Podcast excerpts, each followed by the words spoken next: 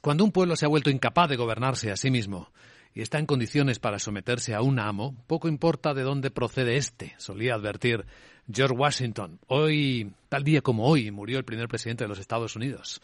Buenos días, miércoles 14 de diciembre. Las historias de la mañana hablan de fraude y de corrupción en el lado político y en el lado también de la economía, de las empresas.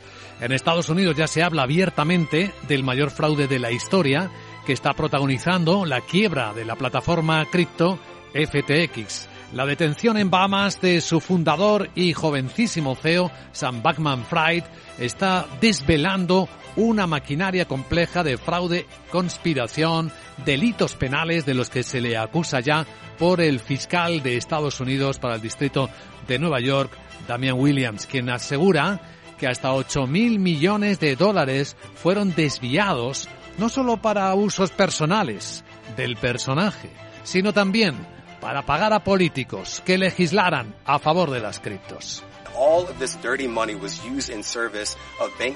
Esta investigación, decía el fiscal, está en curso y advertía, entre otras cuestiones, que este dinero sucio se usó al servicio para comprar influencia bipartidista, sí, señalaba a demócratas y a republicanos, e impactar en la dirección de la política pública en Washington. El otro caso de corrupción en el corazón de las instituciones europeas, en el seno del Europarlamento, sigue dando sorpresas, porque en las últimas horas la Fiscalía belga sigue investigando, sigue detenida la vicepresidenta ya cesada del Parlamento Europeo, la socialista griega Kaylee. Hay un diario en Europa, Der Spiegel en Alemania, que señala a otro eurodiputado socialista, en este caso italiano, Pier Antonio Pancheri, de haber recibido lo mismo, pero en vez de dinero de Qatar, dinero de Marruecos, que también va a ser investigado. La presidenta del Parlamento, Roberta Metzola, se muestra contundente.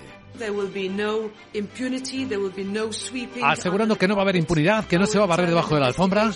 Nuestra investigación, dice Metzola, interna analizará lo que ha ocurrido y cómo nuestros sistemas pueden ser más herméticos. Nuestra casa está del lado de la ley.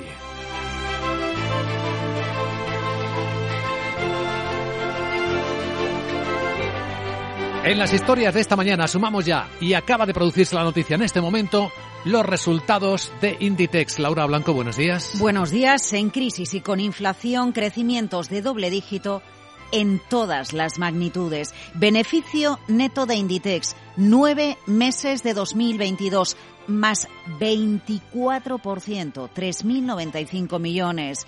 Ventas, ingresos, más 19% en nueve meses. Supera los 23.000 millones de euros. El margen crece un 19% a 13.532. El margen sobre ventas se acerca al 59%. EBITDA crece un 20%. EBIT un 27%. Y en la nota que acaba de enviar a la CNMV habla de oportunidades de crecimiento. No hay mensajes que hagan pensar que Inditex lo está pasando mal con la crisis y la inflación. Col de su consejero delegado a media mañana, que por supuesto vamos a detallar en Capital Radio. Y análisis a partir de este instante de uno de los grandes protagonistas empresariales del día. Lo veremos sobre todo en la gran tertulia de la economía con José Ignacio Gutiérrez, Menegido Altozano y Carlos Lavín. La historia en números de este gigante textil multinacional español que es capaz de sacarle 3.000 millones de beneficio a unas ventas de 23.000, como acabamos de ver en este preciso instante. No es el único protagonista del día, también lo van a ser los datos. Después de la inflación alta pero más suave en Estados Unidos ayer, 7,1 de IPC, hoy tenemos la española, la definitiva. A ver si fue el 6,8 adelantado por estadística o hay, si hay algún cambio. A ver la subyacente. Y sobre todo a ver qué ocurre con la gran cita de bancos centrales de hoy que protagoniza la Reserva Federal de los Estados Unidos.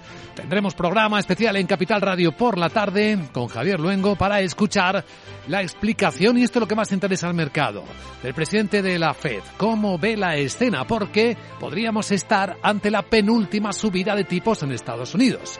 Si la tensión inflacionista se modera, y parece que hay indicios que apuntan a ello, los 50 puntos básicos que hoy subirá la Fed es lo que se espera, más otros 50 puntos básicos podría ser el fin del recorrido de esta subida de tipos de interés. La inflexión, cuándo vendrá, cómo vendrá. Hablaremos de todo ello, de las expectativas. Escucha lo que viene en Capital Radio. Y sabemos que quien viene hoy a nuestro programa es quien ha sido reelegido presidente de la Cámara de Comercio de España uno de los empresarios más respetados del país, José Luis Bonet. Nos alegrará recibirle a las 8 y 10, 7 y 10 en Canarias. Y luego la tertulia, sí, luego la apertura de los mercados de Europa, a ver cómo se van cotizando todas estas noticias, porque de momento los futuros apuntan a tranquilidad, incluso a suave subida. Una décima viene subiendo el futuro del Eurostox, tres décimas, eh, son 12 puntos los que sube más el futuro del SP500 a 4.067. Aunque si hablamos de subir, el que ha subido es, respecto al que ha bajado, el euro, el que ha bajado es el dólar. Ahora mismo en las pantallas de XTV, una cotización del euro dólar no vista este año, 1,0638 dólares por euro. Y con el precio del petróleo descansando tras el último rebote, el barril West Texas americano sigue rebasando los 75 dólares barril. Capital, la bolsa y la vida, con Luis Vicente Muñoz.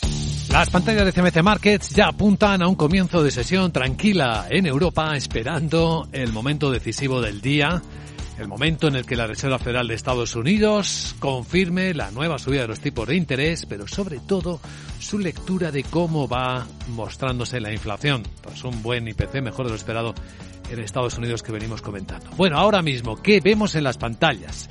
Pues eh, en positivo todos los futuros europeos, pero con muy pocas ganas de subir todavía hasta que no se confirmen las cosas. Tenemos una subida de una décima para el futuro del Eurostox, apenas cuatro puntos en 3.986. No, no ha rescatado los 4.000 que sí logró recuperar esta semana el SP500. De hecho, ahora mismo el SP, este índice americano, su futuro viene 12 puntos arriba son tres décimas arriba en 4.066. Sandra Torcillas, buenos días. Buenos días. Eh, todas las miradas hoy se van a centrar en la Reserva Federal, en la subida de tipos de interés, probablemente 50 puntos básicos, salvo sorpresa, en las predicciones económicas y en el tono que adopte Jerome Powell.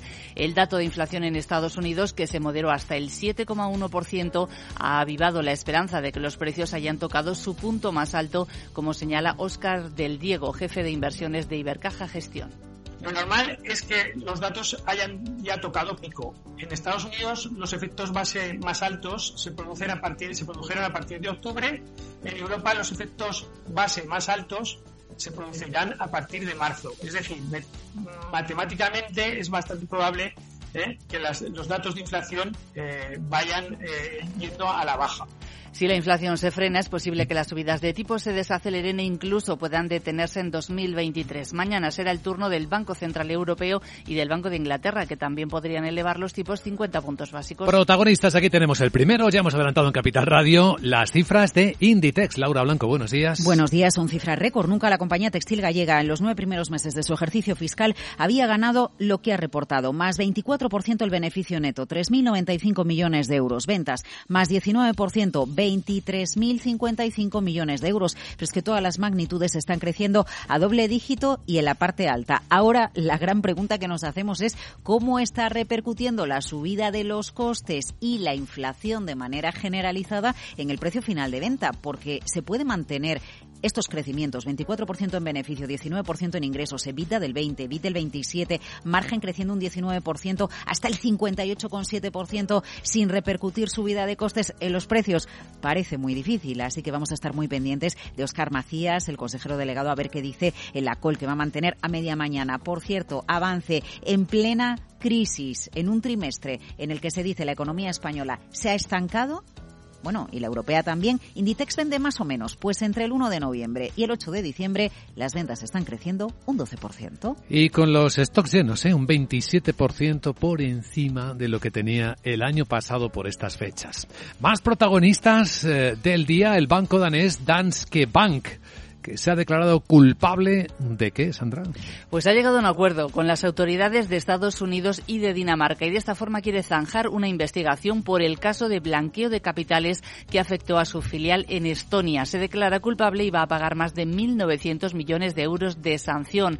Entre 2007 y 2015 se realizaron transacciones a través de su filial en Estonia por valor de 200.000 millones de euros, a pesar de que la entidad apenas tenía una cuota de mercado del 0,5% en el país. El banco dice que la multa, esos 1.900 millones, ya los tiene cubiertos con provisiones que ha ido realizando. Otros protagonistas eh, del miércoles. Estamos ya acercándonos a fin de año. Es eh, una fecha de vencimiento de algunas eh, esperanzas, expectativas. Pues sí, eh, se esperaba que para estas fechas hubiese ya un acuerdo entre la japonesa Nissan y la francesa Renault para reestructurar su alianza. Pero las conversaciones, que por cierto ya llevan dos meses en marcha, podrían prolongarse el año que viene. El retraso se debe a que algunos miembros del Consejo de Administración de Nissan insisten en la necesidad de actuar con cautela y están especialmente preocupados por la transferencia de propiedad intelectual. No olvidemos que la relación entre entre Nissan y Renault tiene también desde hace tiempo tintes políticos porque el gobierno francés es el principal accionista de Renault. ¿Y alguien más? ¿Recomendaciones que puedan tener efecto? Sí, para Santander, Morgan Stanley recorta precio objetivo desde 4,10 hasta 3,90 y para Repsol RBC se la sube desde 19 hasta 20. Bueno, pues esto en el mercado europeo. A continuación, claves del mercado americano esperando a la Fed.